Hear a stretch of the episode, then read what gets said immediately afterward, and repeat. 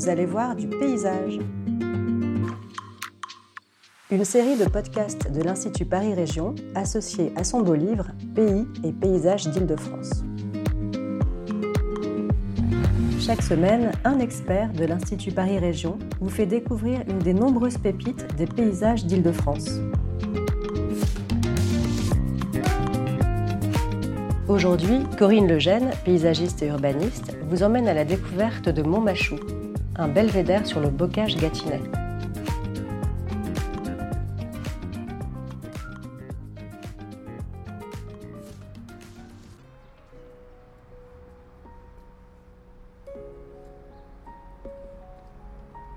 Montmachou se situe dans le département de Seine-et-Marne, à quelques kilomètres au sud de Montereau-Foyonne. La commune doit son nom à son origine latine, Montmichel. Elle prend pour nom Montmachou en 1281. Donc rien à voir avec une culture de choux sur une colline. L'entrée nord du village nous réserve une surprise. Une corde de longs coups et de grands yeux nous suit sur notre passage.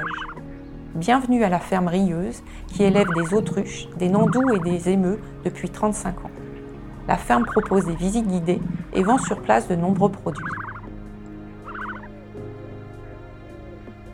Avant de prendre de la hauteur, on traverse le village. La principale caractéristique du bâti est sa modestie.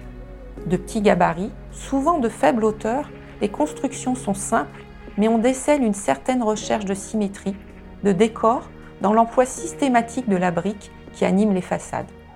Les rues étroites ne présentent pas de trottoir, et sont bordées de nombreuses plantations qui égayent les rues de leur floraison, les roses trémières, les valérianes. Nous empruntons le sentier des Beauregards qui mène directement à l'église. L'église domine le village sur un oppidum de 148 mètres, tandis que la colline culmine plus haut. Elle est inscrite à l'inventaire supplémentaire des monuments historiques depuis 1926. L'église Saint-Martin aurait été une dépendance de l'ancien château fort. Son clocher date du Xe siècle est coiffé d'une toiture en bâtière, c'est-à-dire à deux pans. Son corps du bâtiment du XIe siècle est scandé de nombreux contreforts. Elle offre un panorama remarquable qui permet de découvrir les paysages du bocage gâtinais.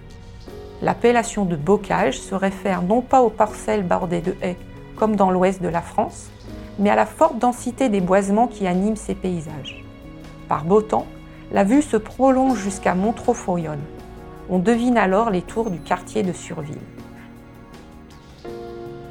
Le bocage gâtinais a le plus souvent dans l'histoire été associé avec le Gâtinais, faisant partie du royaume de Bourgogne du 5e au 7e siècle. Constitué comme comté à l'époque carolingienne, autour de Château-Landon, puis progressivement rattaché au domaine royal. Rattaché par l'histoire au Gâtinais, le bocage s'en éloigne cependant par la géologie avec un substrat plus ancien, Éocène au lieu d'Oligocène, et un paysage plus compartimenté marqué par des boisements de taille variée. Il forme un plateau plus ondulé que le Gâtinais, traversé de plusieurs vallées orientées est-ouest, toutes affluentes de la rivière du Loing à l'ouest. Depuis Montmachou se devine la vallée de l'Orvanne grâce à ses coteaux boisés. En 2011, un projet de parc naturel régional à cheval sur trois régions, l'Île-de-France, la Bourgogne-Franche-Comté et le Centre-Val de Loire, est proposé pour protéger ce territoire fragilisé par l'autoroute A6.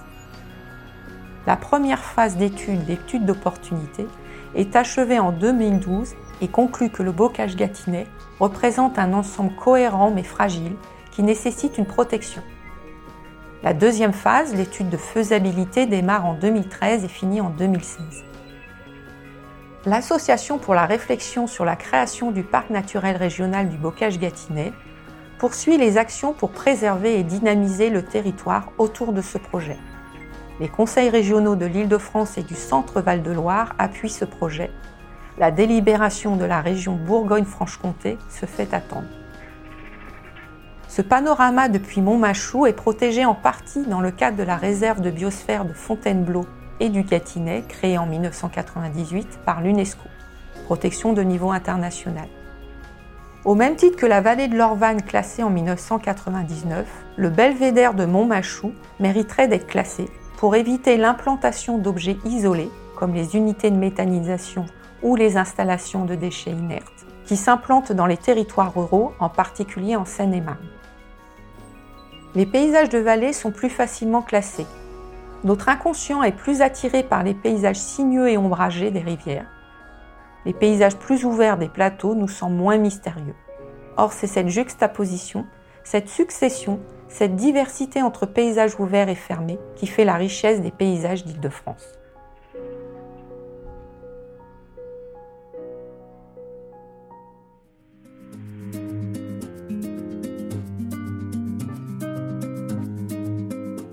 Retrouvez tous nos podcasts sur le site de l'Institut, institutparisrégion.fr.